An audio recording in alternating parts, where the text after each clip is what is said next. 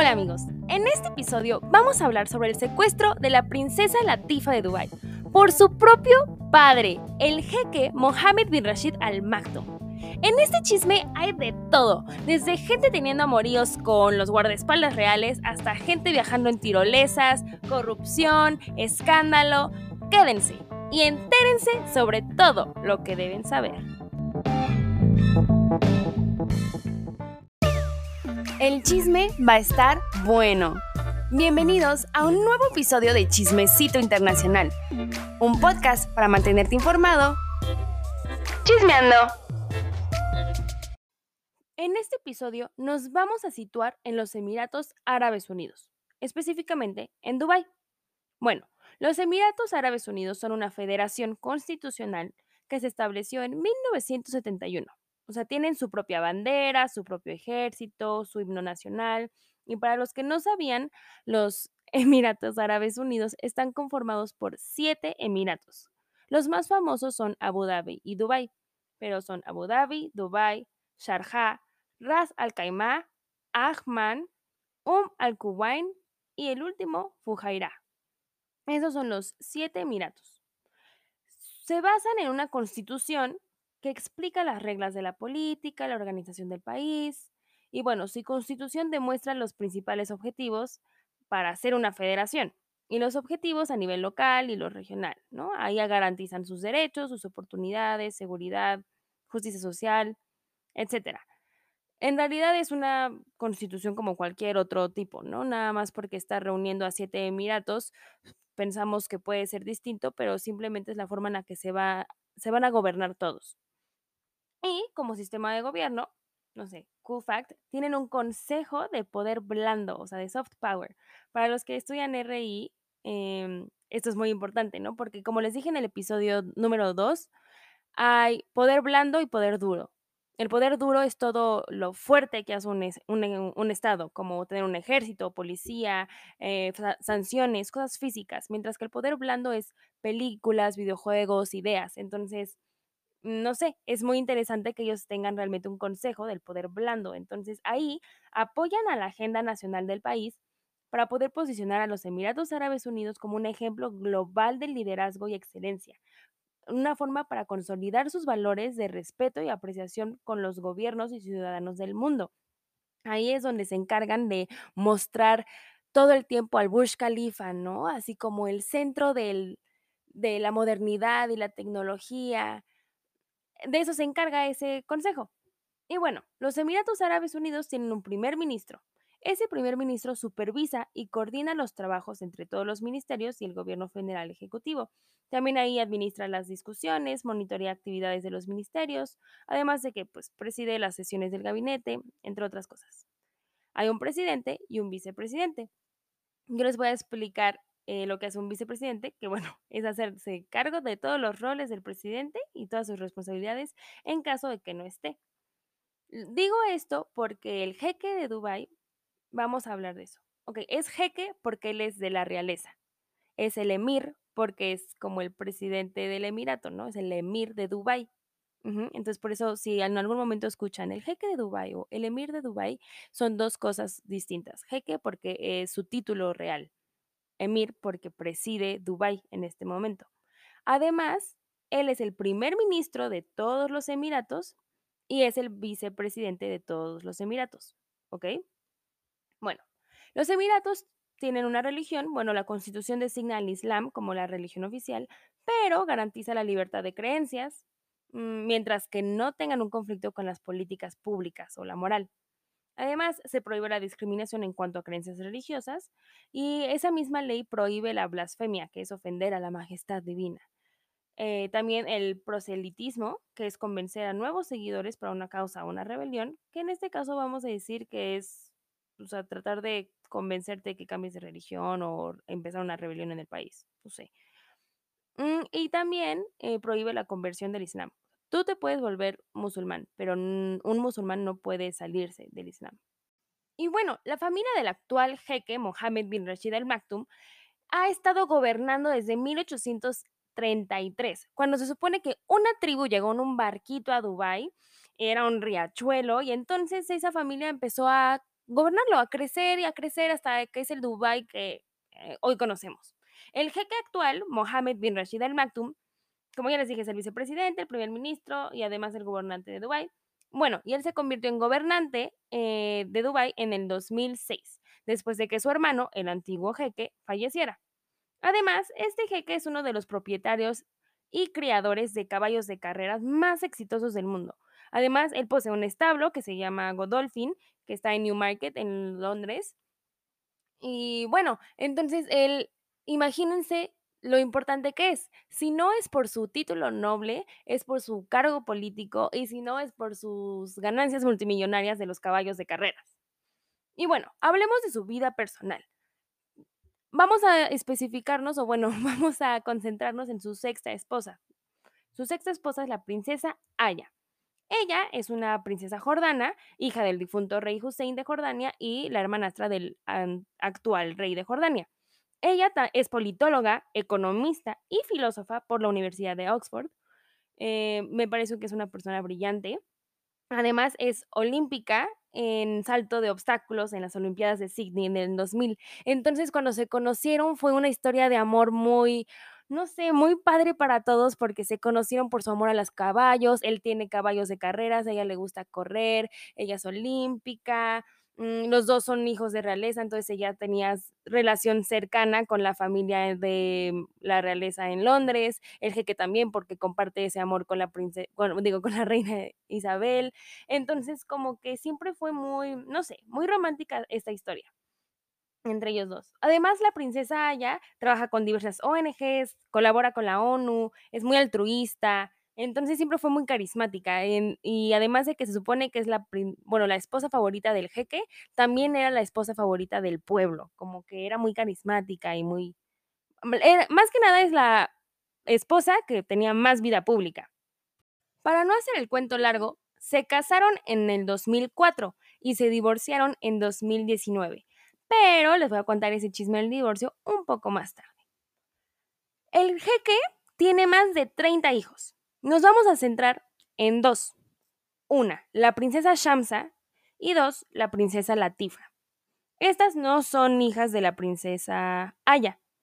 Las tuvo con otra esposa, el jeque. Y aquí es donde todo se va a poner turbio.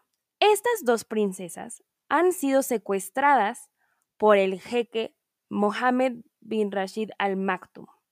Y aquí es la historia de cómo pasaron estos secuestros. La familia real estaba de vacaciones en el verano de 2000 en Reino Unido. Entonces, la princesa Shamsa toma la oportunidad e huye de la finca familiar británica. Esta se escapa y está desaparecida para su familia por un mes. No se sabe de su paradero, pero no se hace ningún reporte policiaco. Nunca se reportó como desaparecida la princesa. Siempre la búsqueda fue interna de la familia. Entonces, la encuentran un mes después y la secuestran en Cambridge, cuatro hombres que trabajan con su padre, y la llevaron a una propiedad del jeque. Le inyectaron algo y le dieron unas pastillas, y la subieron a un helicóptero que la llevó a Francia para posteriormente viajar en un jet privado a Dubái. Lo que es raro es que ahí el emir de Dubái todavía no era el emir de Dubái, Recuerden que él subió al, bueno, a, presidir Dubái en 2006 y la princesa huyó en 2000. Entonces, desde ese entonces, la Oficina de Asuntos Exteriores del Commonwealth, el FCO, em, puede ser acusado, y bueno, ahorita ya fue acusado por intervenir en la investigación policíaca de Cambridgeshire cuando desapareció Shamsan en 2000. O sea, desde entonces ya había gato encerrado en los asuntos del jeque y la reina, o bueno, de los gobiernos como tal. Pero esto no se va a saber hasta más tarde, cuando la princesa Latifa intenta seguir sus pasos en el 2002. La princesa Latifa va a tener dos intentos de escape. Uno, en el 2002, después de que se entera de la huida de su hermana Shamsa y que es secuestrada. Ella dice, yo no quiero que esto me pase a mí. Entonces, así estuvo la cosa. Cuando ella tenía 16 años, intenta cruzar la frontera entre Oman y Dubái si ubicamos en nuestro mapa mental, a Dubái está justamente en la puntita, en la costita. Y al ladito está Oman, que da, bueno, tiene frontera igual con Abu Dhabi y con Yemen, pero entonces justamente se quiso ir a Oman, supongo que su plan era llegar a Estados Unidos, pero la encuentran en la frontera y la meten a la cárcel por tres años y cuatro meses, donde ella asegura haber sido torturada y todo el tiempo estar en confinamiento solitario. Ella dice que, bueno, recuerden que todo esto lo saco de testimonios de las mismas princesas, de cartas que han filtrado y de sus amistades y demás amigos que le les ayudaron a escapar en su momento, entonces pueden relatar todo esto. Esto también fue admitido en el juicio de divorcio entre la princesa Aya y el jeque, y es por eso que podemos asegurar que todo esto es verídico. Cuando sale la princesa Latifa ya tiene 19 años y cacho, y entonces se entera en el 2009 que un empresario francés, Hervé Hubert, él logró escapar de Dubái después de haber sido condenado por fraude. O sea, lo condenaron y él se escapó. Entonces ella dice, wow, si alguien escapó, yo voy a poder. Y empiezan a planear su escape. Se supone que lo planearon por mucho, mucho tiempo para que todo le saliera bien. En el 2018, Latifa intenta su segundo escape. Esta vez llegaría a la India y de ahí tomaría un vuelo a Estados Unidos para pedir asilo político. Y este chisme le vamos a poner musiquita para que sea más intenso.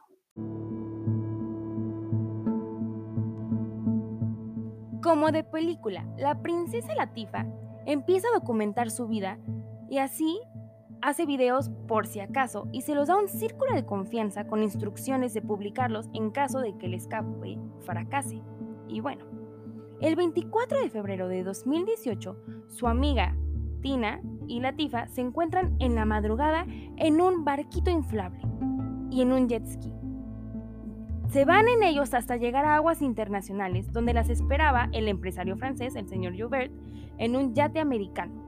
El plan, como les dije, era llegar a la India y de ahí viajar a Estados Unidos para pedir asilo político.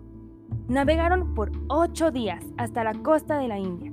Estaban llegando hasta que el barco fue abordado por fuerzas especiales indias o un comando donde los testigos dicen que hubo granadas de gas.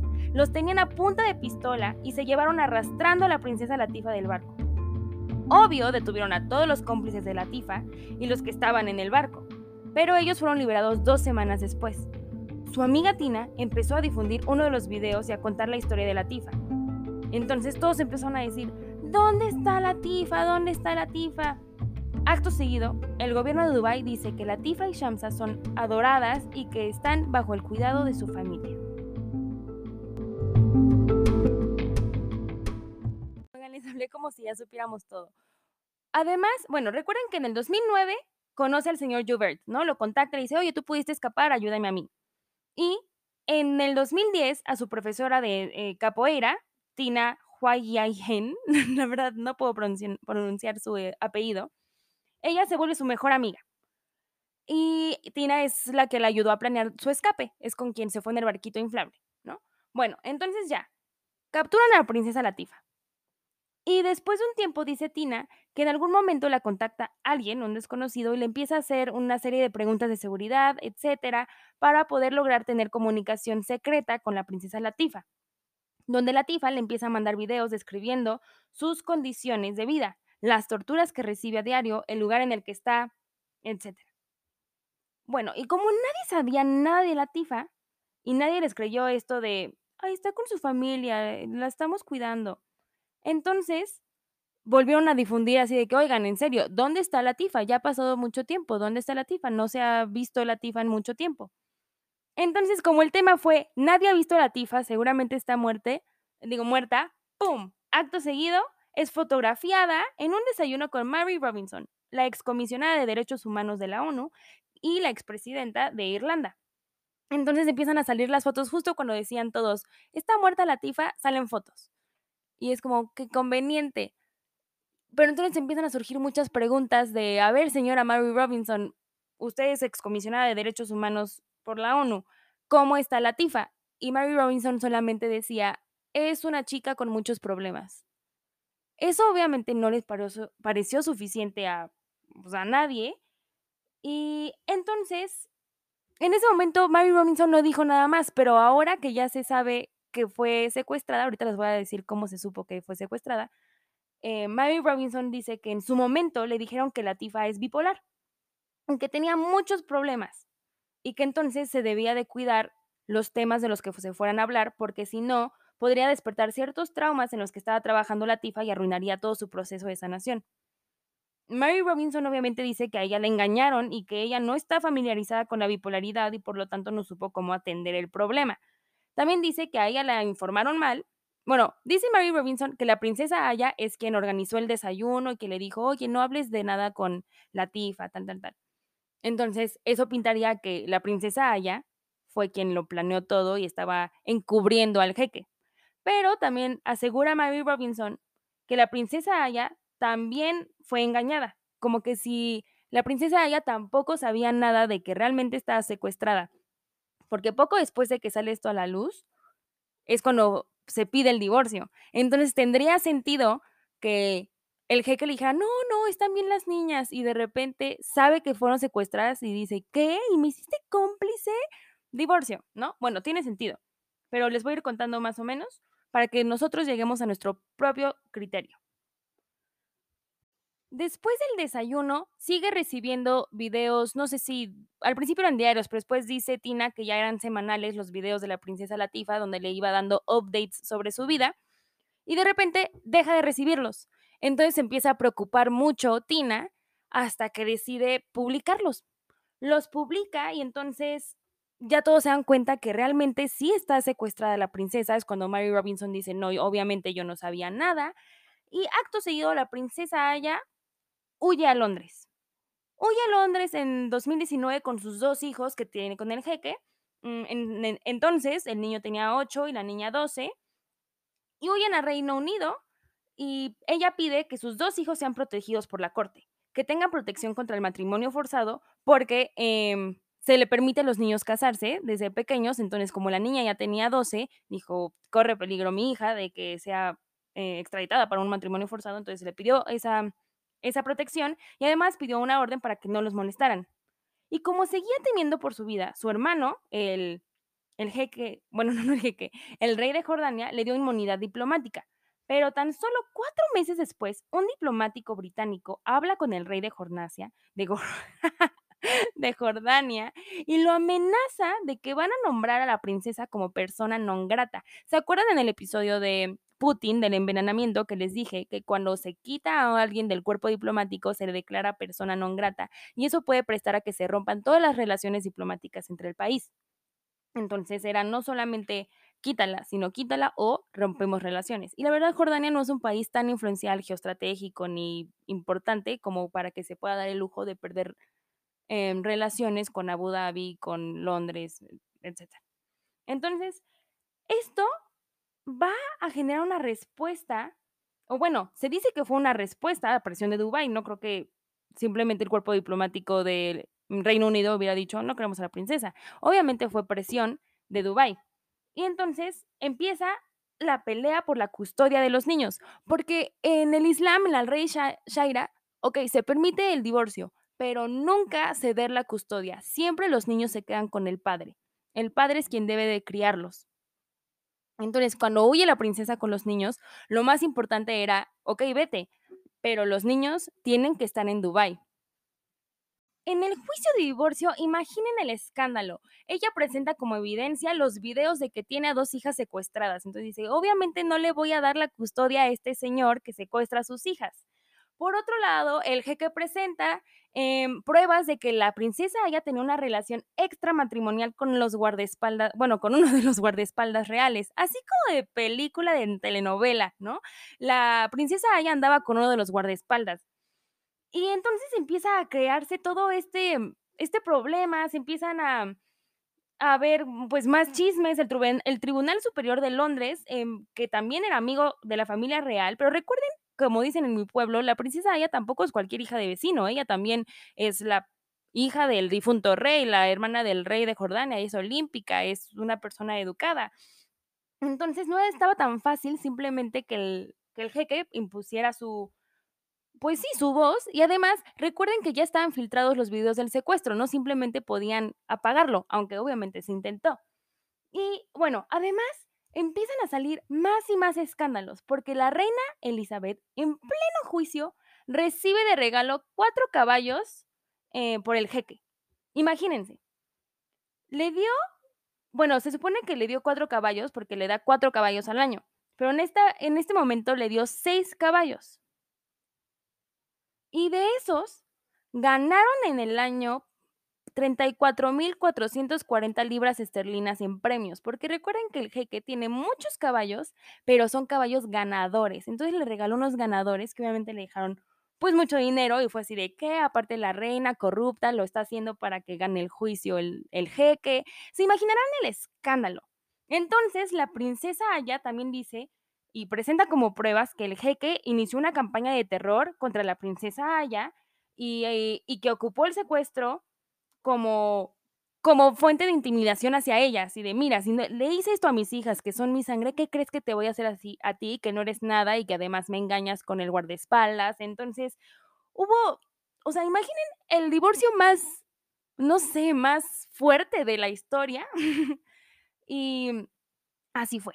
Así fue, el jeque todo el tiempo peleó que el informe estaba sesgado porque él no pudo asistir, diciendo que como él es un jefe de Estado no tenía tiempo para ir a prestarse a este tipo de cosas, entonces que solamente se escuchó una parte de la historia y por lo tanto no podría ser un dictamen justo. Y bueno, el juez dictó que no importaba y eh, la conclusión fue que sí secuestró a sus dos hijas y que un año después de que la princesa huyera del Emirato, y ocho meses después de que inició el juicio, em, él seguía presionando a la princesa Aya para quitar la inmunidad diplomática, eh, seguía con su campaña de terror, etc. Em, y bueno, entonces, al terminar el juicio del divorcio, siguieron quedando muchas inconsistencias porque se pidió reabrir la carpeta de investigación sobre, bueno, más bien abrir una carpeta de investigación sobre el secuestro de la princesa Shamsa en Cambridge, porque ese sí fue hecho en, en Reino Unido. Y en ese momento el primer ministro era Tony Blair y tenían a Robin Cook como el ministro de Asuntos Exteriores. Y obviamente debieron de haber hecho algo para que no se investigara, para que no hubiera para que no se metiera la policía y le permitieran al jeque hacer su propia extradición de la princesa y llevársela a él por sus propias manos. Eh, pues al final de este juicio, les digo, ok, se dicta que efectivamente el jeque la secuestró, pero ¿qué? Sigue en el poder, no ha tenido repercusiones, no ha pasado nada. Para lo único que sirvió eso fue para que la princesa Aya se quedara con sus dos hijos, bueno, con la custodia de sus dos hijos pero no ha solucionado nada sobre Shamsa ni Latifa, siguen sin saberse nada. Entonces, Tina, su amiga, eh, publica otros videos que no, porque dice que no había filtrado todos. Entonces vuelve a publicar otros a finales de febrero de este año, de 2020. Y le pidió, ah, porque aparte de los videos, también filtra unas, una carta que escribió Latifa pidiéndole a la policía de Reino Unido que reinvestigara el secuestro de su hermana Shamsa en la calle de Cambridge en 2000. Eh, y le ah, y la policía de Cambridge, Cambridgeshire, perdón, sí les dio respuesta y dijo, ah, sí, lo vamos a investigar. Pero ya es abril y no ha pasado nada. Entonces su amiga Tina pide ayuda por otros medios. Le ha pedido ayuda al Grupo de Trabajo sobre Desapariciones Forzadas o Involuntarias eh, Supervisado. Le ha pedido ayuda al Consejo de Derechos Humanos de la ONU, al Reporte Especial sobre Tortura y otros tratos y penas crueles e inhumanos o degradantes le ha pedido ayuda al Reporte Especial sobre Violencia contra la Mujer, al Comité de la Discriminación contra la Mujer y a muchas otras organizaciones que le podrían ayudar a llevar atención a este caso. Y después la ONU empezó a pedir pruebas de vida en marzo, porque pues ya se había dictado por un juez que si las había secuestrado, entonces así, ok, las tienes secuestradas, danos pruebas de vida. Y siguen sin dar nada. Y entonces, en esa misma semana en la que la ONU dijo que dieran más pruebas de vida, la reina Isabel volvió a recibir cuatro caballos de regalo más. Entonces, la reina es una hipócrita. Y Tina, ella em, le pidió ayuda a la reina y publicó una carta pidiéndole a la reina que ocupe cualquier influencia que tenga sobre el jeque, ya que son BFFs y a cada rato se toman fotos en los derbis y en las carreras de caballos y tal, tal, tal. Entonces le dijo, por favor, Ayuda, ocupa tu influencia para liberar a Latifa y a Shamsa. Queremos justicia. Y además dijo, si en realidad es que la reina predica los principios de libertad y familia, además de fungir como la comandante del respeto universal, que haga algo por la tifa. Por último, ¿se acuerdan que el rey Abdullah II, el rey de Jordania, le ayudó a la princesa Aya a nombrar la parte del cuerpo diplomático de Jordania en Reino Unido para darle inmunidad diplomática y así no la pudiera tocar em, el jeque de Dubái? Pues bueno, ahora ese rey acaba de ser casi víctima de un golpe de Estado por su propio hermanastro, el príncipe Hamza bin Hussein. El príncipe, junto con otros 20 exmiembros del gabinete real y además con ayuda de injerencia extranjera, trataron de derrocarlo. Y ahorita están en la cárcel. A mí me suena, y esto ya se los digo de forma extraoficial, me huele a conspiración entre Dubái, eh, Reino Unido, Turquía y otros, porque hay muchas cosas. realmente Jordania no es un país importante, ni hijo estratégico, ni tiene grandes recursos, o sea, realmente no tiene mucho, pero sí está obstaculizando o entorpeciendo muchos procesos que tienen esos gobiernos. Dijeron, ay, ya, lo quitamos, ponemos a alguien que sí nos caiga bien y ya, así más sencillo, todo fluye, excelente. Pero bueno, los cacharon. Y ahora sigue el rey Abdullah siguen estando secuestradas Latifa y Shamsa, siguen sin saber de nada, la reina Elizabeth sigue recibiendo caballos, el rey de Jordania casi fue derrocado. ¿Ustedes qué opinan? ¿Dónde creen que esté la princesa Latifa? ¿Dónde creen que esté la princesa Shamsa?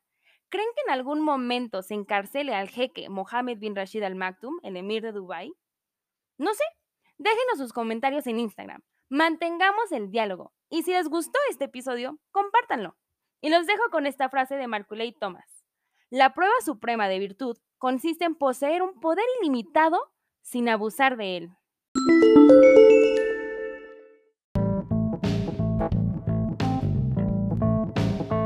Les dije que el chisme estaría bueno. Gracias por haberse quedado hasta el final de este nuevo episodio donde descubrimos que en realidad no todo lo que brilla es oro. Ahora cuando pensemos en Dubai no solamente pensaremos en glamour, sino también en secuestros y otro tipo de cosas. Espero que les haya gustado. Si les gustó, compártanlo. Síganos en Instagram, síganos en su plataforma de podcast favorita. Y no sé, compártalo con sus amigos. Y ahora ya tienen un nuevo tema de conversación. Vuelvan la próxima semana para un nuevo episodio.